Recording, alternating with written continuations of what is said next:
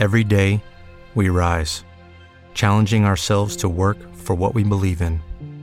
At U.S. Border Patrol, protecting our borders is more than a job, it's a calling.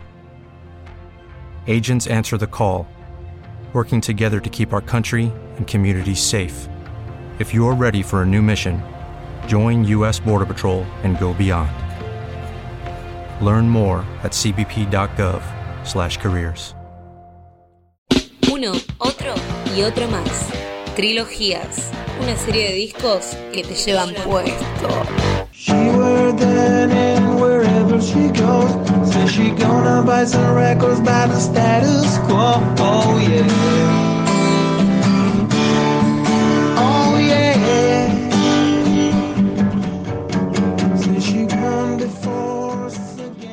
ya arrancamos escuchando ese temazo llamado The Concept. Esto es Teenage Fan Club. Y estamos en el segmento llamado Trilogías. ¿Por qué? ¿Por qué? ¿Por El qué segmento adolescencia. Segmento adolescencia, full, canciones de amor tontos y composiciones preciosas de la mano de Norman Blake y sus amigos. Y este lanzamiento eh, viene a cuento por eh, una noticia importante que sacudió un poco lo que es el cimiento de la industria musical, que es el regreso del sello Creation, esta vez bajo la denominación Creation 23. Eh, Alan McGee, el fundador, el CEO, el hombre detrás de, eh, de, este, de este sello, que lo fundó allá por 1983 hasta 1999, cuando se fundió totalmente. O sea, pensemos que estamos hablando de un sello independiente pequeño con apenas 30, no más de 30 empleados, que llegó a competir con las grandes majors, con las grandes discográficas eh, y a las cuales tuvo que hacerle frente en épocas en que esas mismas discográficas trataba de robarle bandas a Creation. O sea, se tuvo que endeudar, tuvo que hipotecarse, tuvo que hacer lo imposible para ofrecerle contratos a bandas como eh, Teenage como Primal Scream, como más adelante Oasis, como eh, Oasis. My Bloody Valentine, eh, ofrecerle prácticamente eh, la misma eh, ganancia, la misma porción de la torta que una discográfica multinacional como EMI, Sony Music, u etcétera, etcétera, la que se te ocurra, podía ofrecerle. Así que desde la mente de este loco, acompañado por un tal Bobby Gillespie, que si bien no es el, otro cofundador, es una persona muy importante desde el inicio mismo del sello. Bobby Gillespie era quien eh, seleccionaba las bandas, quien tenía esa búsqueda, ese gusto, ese contacto con bandas de Escocia especialmente, y es a través del cual eh, van a obtener su primer, eh, van a firmar contrato por primera vez y va a ser la primera banda en llegar al sello Creation de Jesus and Mary Chain. De Jesus and Mary Chain eh, eran apenas unos adolescentes de 15 y 16 años que gracias a la influencia de Bobby Gillespie, eh, todo el, contacto que tenía con, esa onda, con esa con, con la movida de Glasgow, de Escocia, diga, No, que aparte otro detalle que eh, en este momento, en principio de los 90, cuando graba Teenage Fan Club y compañía, lo que sabe detectar fuertemente Gillespie, que era un, un veterano, entre comillas, ya de la música, tra- traía sus pinitos era un encima. veterano a los 20 años. Claro, pero, pero traía sus pinitos de la década del 80. Era que básicamente en, en Glasgow se estaba generando como un epicentro alternativo que replicaba un poco la movida universitaria de lo que pasaba en Estados Unidos. Y supo catalizar este, este centro, este núcleo de bandas. Era, era tan artesanal como se manejaba Creation Records que ponerle que Bobby Gillespie iba casa por casa, a la casa de los músicos. Estos músicos eran adolescentes en su mayoría. Así que iba, le tocaba la puerta a la casa donde vivía, por supuesto, la casa de la familia de Kevin Shields. Dice, hola señora Shields, ¿está Kevin? Eh, es, es para que firme un contrato con el sello Creation, ¿viste? Imagínatelo con la cara de purrete que tenía Bobby Gillespie. Cuando digo Bobby Gillespie es el líder de Primal Scream. Sí. por supuesto su banda también estaba ahí. De hecho, eh, bueno, cuenta la historia que cuando conoció a los eh, gemelos, a los hermanos Reid de, de Jesus and Mary Chain, no tenían baterista. Y él se transforma en baterista solo para que la banda eh, se, se termine de completar y graben, empiecen a grabar con Creation. Así que se manejaban así, ellos mismos doblaban los inserts, los fold, eh, la- las carpetitas, metían los discos, así que los discos te venían con la las huellas dactilares del, del mismo dueño de- del sello, que era el mismo quien empaquetaba los discos. Así que era toda una cosa, una locura. Y por supuesto, eh, como dije anteriormente, Bobby Gillespie era por, un, por una parte eh, quien llevaba las bandas más importantes, pero había otro método en que las bandas llegaban a Creation y eran bandas rechazadas por otras discográficas. Cuando en este caso entra justamente la banda Teenage Fan Club. Teenage Fan Club graba su primer disco titulado eh, A Catholic Education bajo el sello Matador, pero termina siendo un, fracaso de ventas y de suceso. Así que termina siendo rechazada, pero eh, ficha a través de Bobby Gillespie con Creation. Eh, así que, ¿cuál es la intención que tenía Alan McGee con esta banda? El sonido que propio de Teenage Fan Club podía permitirte fantasear con esa vieja fantasía que tiene cualquier persona que hace música en Reino Unido, que es triunfar en Estados Unidos. ¿Por qué? Porque es eh, cuatro, en ese momento, cu- cuatro chicos británicos haciendo música eh, fuertemente inspirada en el sonido norteamericano. Estamos hablando de las melodías eh, súper in- in- inconfundibles de Big Star. Estamos hablando de esas armonías propias de, de Birds. Estamos hablando incluso de un, un pequeño porcentaje de la British Invasion. Y todo eso hecho por cuatro escoceses. Incluso el jungle de, de- de las guitarras, la forma de tocar las guitarras es típico del jungle Exacto. pop onda de Birds que, de los primeros 60. Eh, Alan McGee les ofrece un contrato que en ese momento los tipos no lo pueden creer. Un contrato que prácticamente duplicaba lo que recibían con, con el sello Matador. Y aparte, eh, esa, esa utopía de en un momento vamos a, publicar este disco, el primer disco que graben ustedes va a ser publicado en Estados Unidos. Todavía no habían editado nada por fuera de las Islas Británicas. Y efectivamente esto se, va, a cumplir en el año 91. El año 91 es el año, el mejor año de la historia de la música a nivel lanzamientos. Solo por mencionar eh, algunos discos al pasar, estamos hablando de eh, eh, Blood Sugar Sex Magic, de, de Red Hot Chili Peppers, Nevermind de Nirvana, Action Baby de YouTube, eh, Ten de Pearl Jam, Temple of the Dog de Temple of the Dog. Eh, podría seguir así infinitamente. Y en ese mismo año hay tres discos, tres discos que van a salir entre septiembre y noviembre del 91 que pertenecen a Creation Records y por esto acá está la mística, acá está la clave, la magia de todo esto. Creation Records en septiembre edita Screamadélica de Primal Scream. Un mes después sale Loveless de My Bloody Valentine y cierra esta trilogía de gloriosos discos Van Vagonesque de eh, Teenage Fan Club. Así que yo diría que em, arranquemos escuchando de este disco, el primero que va a grabar Teenage Fan Club con el sello Creation, eh, la canción eh, What You Do To Me, y enseguida regresamos con más trilogía. Bellísimo tema. What you do to me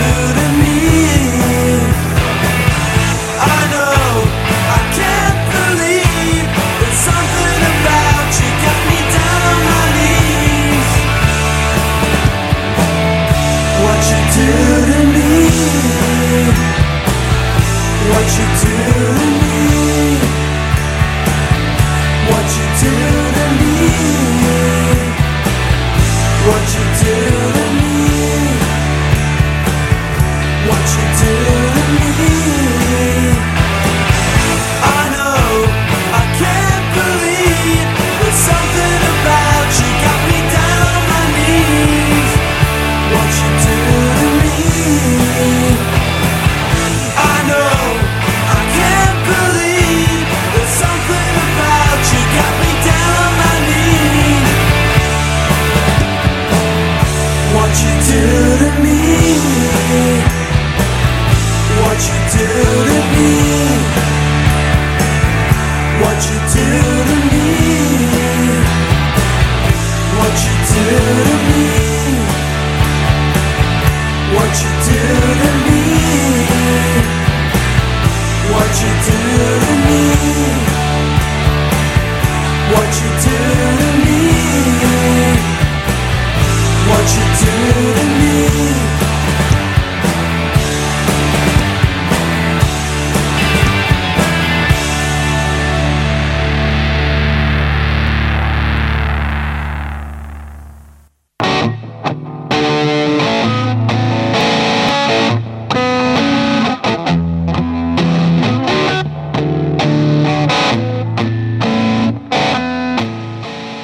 hay una primera parte y hay una segunda y también una tercera. Y ahora estamos atravesando la segunda parte del álbum 13, pero antes eh, hacer unas pequeñas eh, aclaraciones sobre lo que es el sonido de Teenage Fan Club. Hemos mencionado estas influencias que tienen de, de grandes bandas y autores eh, de Norteamérica, pero lo cierto es que además Teenage Fan Club, eh, a través de sus tres compositores, que recordemos, esto es una cosa no muy común, que es una banda con tres líderes, se podría decir. Porque no tanto en Bandagonesque, pero sí en, en este, a partir de este álbum de 13 y en los siguientes, eh, hace acto de presencia con más composiciones, más participación. eh, tanto Ryan McKinley como Gerard Love, que son los laderos de Norman Blake. Si bien Norman Blake es como la figura principal, el compositor principal, eh, lo cierto es que eh, estos otros dos componentes son eh, muy importantes, vitales, tanto así que le aportan nuevas miradas, nuevas composiciones. De hecho, bueno, dentro de lo que es el sonido de la banda, Gerard Love es el que aporta incluso más, más influencias ajenas a, a las ya mencionadas, a las que son evidentes cuando escuchamos estos tipos de canciones simples, directas, inmediatas, fáciles de escuchar y tan bellas, por cierto. Así que 13 tiene eh, en el año 1993 eh, que continuar el legado de Bambagonex. Bambagonex a todo esto se transforma en el éxito que eh, Alan McGee, el dueño de Creation Records, le había prometido a la banda. Ustedes van a sonar en Estados Unidos, la van a pegar allá, van a tener hits y exactamente es lo que ocurre. También por una serie de combinaciones, coincidencias fortuitas, como por ejemplo que Nirvana, eh, antes, eh, en plena publicación del álbum Nevermind, eh, la banda de Kurt Cobain en ese momento ni siquiera tenía noción de lo que estaba ocurriendo con el lanzamiento de su disco allá por septiembre-octubre de- del 91. Tienen, eh, coinciden en varios festivales con Teenage Fan Club. Se genera una relación de amistad entre Kurt Cobain y el propio Norman Blake. Y de hecho es Kurt Cobain quien les eh, allana el camino a la banda para que vayan a tocar a Estados Unidos. Eh, de hecho le- les consigue contactos para tocar en, programas de radio, eh, en la movida de Seattle, en locales de Seattle, eh, en programas de televisión también. Y bueno, es así que terminan llegando hasta el Saturday Night Live. Así que la verdad que la hicieron completísima.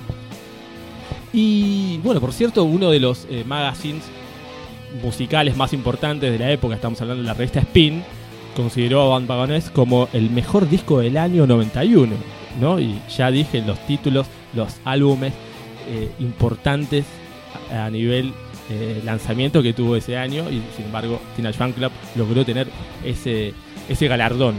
Para el año 93 eh, la cosa se va a dar totalmente vuelta, ¿no? Eh, des- desgraciadamente hay un componente que va a decir Norman Blake con gran lucidez eh, a la prensa norteamericana cuando le consultan por qué este, este álbum termina siendo un fracaso, termina siendo un fracaso a nivel ventas, eh, las críticas lo destrozan, en parte porque eh, sigue bebiendo bastante de lo que fue ese primer disco, ese primer disco con Creation, y también porque hay composiciones donde se nota que hay como una tendencia a repetir frases, ¿no?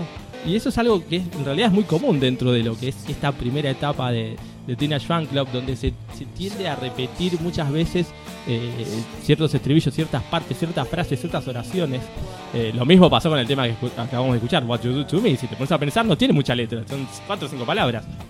No, que aparte algo que sucede particularmente con, con Teenage Fan Club y creo, creo yo que tiene que ver con el gran éxito de Van, Van Wagonesque, aparte de que cambia notoriamente con, con Catholic Education, por ejemplo, es que justamente en, ese resurgir del rock de guitarras que hay a comienzos de, de los 90 y en toda también esa, esa mm, digamos, de, algún- de alguna forma ficción que crea el periodismo musical y la crítica en torno a que, bueno, a que, a que, se volvía a recrear la música original, el rock. Siempre quieren encontrar la, originalidad y volver a las bases, ¿no? Lo que traía encima tiene el fan club era toda la promesa y toda la nostalgia en sus melodías y en el sonido de las guitarras de lo que había sido la época dorada del, del rock y de la música pop de guitarras. Sí, es cierto. y eso avivaba mucho las llamas de lo que se estaba... eh, algo que también había agregado Teenage Fan Club a su sonido es la guitarra distorsionada, tan típico del, del sonido grunge que estaba sonando en ese momento, como, o sea, como para tratar de hacer el combo, el paquete todavía más aceptable para, para el oído. Sí, de sonar actual, ¿no? Exactamente.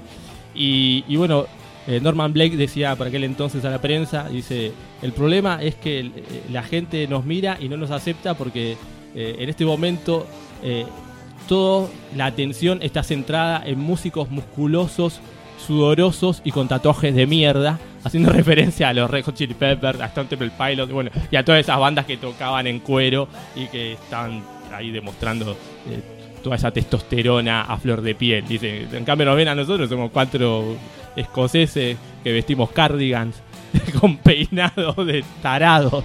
Así que lamentablemente por ese lado no íbamos a poder despertar ningún, eh, ningún fanatismo. Pero lo cierto es que con el paso del tiempo es un disco que se ha revalorado. Se llama Cheer Team por claro homenaje a una de las mejores composiciones de Big Star. Y de hecho, como es un disco que homenajea a muchas de las figuras y a los íconos que han eh, influenciado el sonido de la banda, también hay una canción que se llama Jim Clark. Jim Clark por uno de los músicos de The Bears, que de hecho es la canción que está sonando ahora de fondo. Hemos Pero- tirado tantas líneas este año entre Big Star, Gene Clark, que trajimos su, su disco también de, de- de temas recauchutados de las, de, las, de las viejas bóvedas. Así que eh, vamos a escuchar una canción que también tiene mucha influencia de... Por ahí, no en su momento, qué sé yo, Eh, uno se enfoca mucho en Jim Clark, en Alex Chilton, pero también había momentos a los Harrison que podemos eh, captar en la canción de Cabbage, eh, muy inspirado en el Harrison de All Things Must Pass. Así que escuchamos desde el álbum 13, segunda parte de esta trilogía, el tema de Cabbage. Y enseguida regresamos con el final.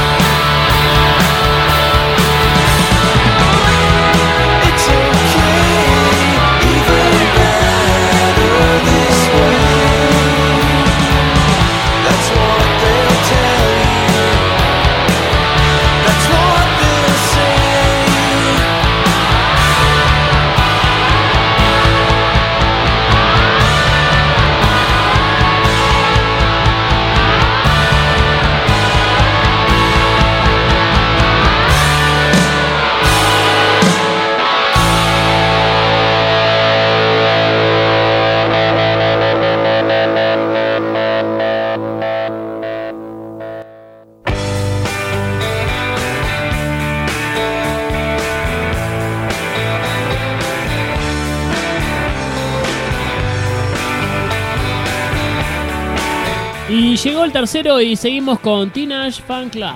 tercera parte de esta trilogía y nos tenemos que mover al año 1995 y, en- a ver, los tengo que ubicar un poco en contexto. Estamos hablando de esta necesidad que tenía eh, tanto el sello Creation como cualquier banda o eh, cualquier persona ligada a la música por aquellos años, esa búsqueda de tratar de triunfar y pegarla en Estados Unidos. Lo cierto es que para el año 95 ya un fenómeno que había estaba en ciernes allá a principios de los 90 se hace totalmente masif- masivo, pero brutal. Estamos hablando del Britpop. Y a Creation Records le tocó fichar quizás al- a la última gran banda eh, inglesa de la historia. Estamos hablando de Oasis. Oasis para ese año, bueno, ya habían sacado su álbum debut eh, en el año 94 y inmediatamente para el 95 sale What's Story Morning Glory. Y What's Story Morning Glory logra finalmente lo que ninguna banda había logrado hasta ese momento, pegarla en Estados Unidos. Porque está Back in Anger, está Wonderwall, está Champagne Supernova, o sea, está todo de repente eh, ese éxito eh, es lo que empieza a llevar a Creation lentamente hacia la quiebra.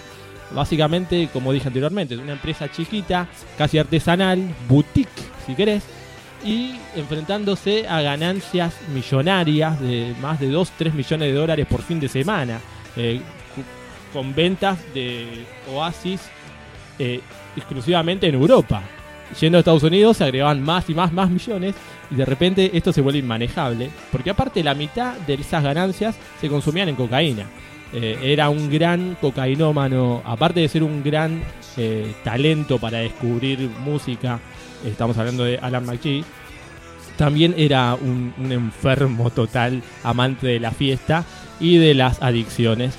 Y bueno, de hecho eh, estuvo alejado de su propio sello eh, entre el año 95 y 96. Eh, tuvo que ceder el liderazgo a su otro, al otro cofundador, a, Dick Green, para poder tratarse por una adicción que nunca pudo superar. De hecho, al día de hoy sigue reconociendo que es un adicto totalmente perdido y que ya está, es así. No, no me pretendan cambiar.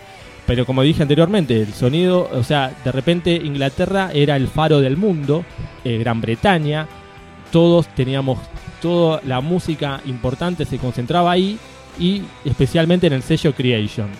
Y Teenage Fan Club, lamentablemente, quizás, y al mismo tiempo a, a su favor, eh, tuvo que ayornarse al sonido de la época, así que se acabaron las guitarras distorsionadas, se acabó el ruido, Bueno, hasta ahí, hasta ahí. No, porque ya tenemos un álbum mucho más pulido. Estamos hablando de su lanzamiento de 1995, el álbum Grand Prix. El álbum, el álbum de Teenage Fan Club al día de hoy indiscutidamente. Seguramente sí, está entre ese y Bandagonesque. Sin duda, en cualquiera de ellos dos eh, es, está el mejor, la mejor obra de, de estos escoceses. Y como dije anteriormente, es un disco que ya, sin traicionar eso que toda la vida ha hecho y muy bien eh, Teenage Fan es la canción rápida, fácil de oír, fácil de escuchar, pegadiza, llena de ganchos demoledores, de unos estribillos mm, mm, eh, inmejorables. Eh, ahora el sonido se pule, ¿viste? Es una, una búsqueda de eh, reflotar ese revival por esa, esa prolijidad inglesa, por eh, eh, ese amor a las Rickenbacker, eh, que se pone de manifiesto nuevamente eh, a partir del 94-95, y eh, meterlo todo dentro de un álbum redondo que va a ser Grand Prix. Grand Prix tiene quizás uno de los mejores temas de apertura. De hecho, todos los temas de apertura de esta época de, de Teenage Fan Club son imprescindibles. Estamos hablando de About You, antes The Concept, antes Hang On. O sea, son temas eh, que, no sé, debe ser la envidia de cualquier otro grupo grabar algunas composiciones así. Además, sin dudas, es el disco en el que más se nota lo reverencial, ¿no? O sea, los Birds, en- en- como en primer plano, están totalmente presentes todo el tiempo. En el sonido de las Rickenbacker, como decías vos, el cruce de las guitarras, las melodías. Pero al mismo tiempo también son canciones que, que son realmente, a, a nivel pop, son geniales. A pesar de que son muy deudoras de sus influencias. Cuando digo muy, es muy deudora, no solamente en, en- en las melodías y en la composición, en la estructura, sino en el sonido también. Son temas realmente de principio a fin. Es un tema, es un disco que no se puede dejar de, de oír y se escucha como, como consumir caramelos. Este disco vuelve a pegarla en Estados Unidos, pero como ya dije, en el contexto en el que se encontraba eh, esta situación del Britpop, donde cada banda que salía la pegaba, vendía mucho y se vendía en todo el mundo. Salía Elástica y era un suceso mundial. Eh, salía, no sé, Sleeper y lo mismo. Y bueno, Tina Club vuelve a ubicarse en los primeros puestos en los rankings de todo el mundo. Eh, y también do- ganando protagonismo, ahora sí, Raymond McKinley, con composiciones como, bueno, About You, eh, Don't Look Back, Sparky's Dream, que fue el, gran hit que tuvo Grand Prix. Pero sin lugar a dudas es McKinley, en este caso, quien va a tomar la rienda de esta parte ya de, de Teenage Fan Club. Recordemos que eh, estas reediciones remasterizadas en eh, conmemoración del relanzamiento del sello Creation abarcan los cinco discos que edita la banda, que son exactamente todos los discos que saca en la década del 90. O sea, el- desde Bandwagonex en el año no- 91 hasta Howdy en 1999, que ya es el año final, la despedida del cierre de Creation. Así que estos cinco discos se pueden conseguir, salen a precio promocional, solo en vinilo. Y están, creo que 10 euros, si no me equivoco.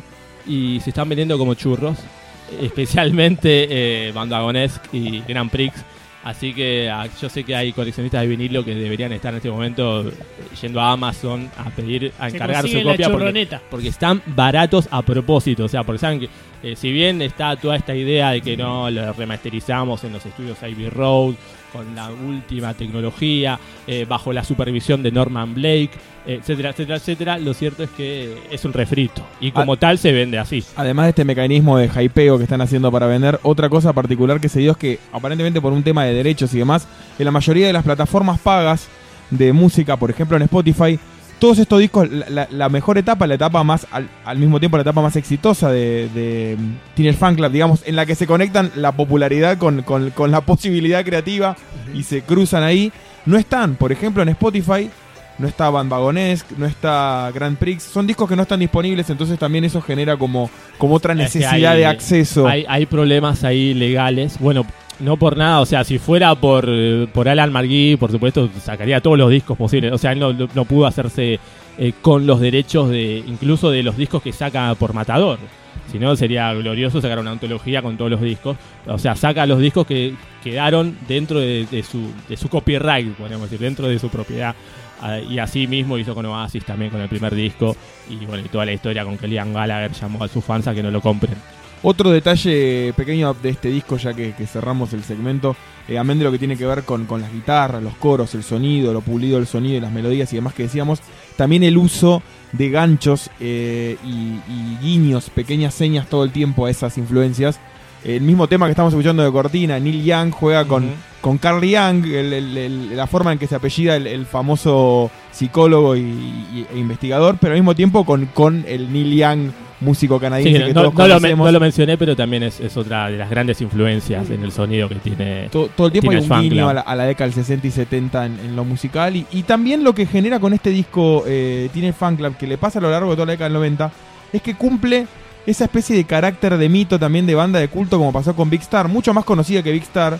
Pero al día de hoy Teenage Fan Club es una banda de culto, en el sentido de que fue una banda que tuvo su nivel de popularidad, pero no es entre las bandas más recordadas de la década del 90. Y sin Es- embargo es genera poco- muchos adeptos por el lado del power pop, por es, ejemplo. es un poco lo que explicaba Norman Blake en, en, bueno cuando sacó su segundo disco, su segundo disco por Creation. Dice, ellos son como la antítesis de la estrella de rock, ¿no? O sea, son tres tipos que están juntos desde, desde que eran chicos, nunca un conflicto, nunca un problema de guita, nunca un problema de, de drogas, o sea, eran demasiado buenos, demasiado puros para el rock. Así que eso, por supuesto, la mala, la mala prensa, que en este caso sería la buena, la buena vida, es ser los Messi de- del rock hace mal. ¿no? Vos tenés que ser más Maradona, ¿viste? Tenés, que, tenés que crear mito, Control. épica. Así que, en fin, este fue el pequeño repaso por tres de los cinco lanzamientos remasterizados que nos ofrece Creation Records, ya disponibles todos, por supuesto. Eh, y vamos a cerrar eh, esta trilogía con la canción Say No, extraído desde Grand Prix. Y enseguida regresamos con más Toma el tren hacia el sur.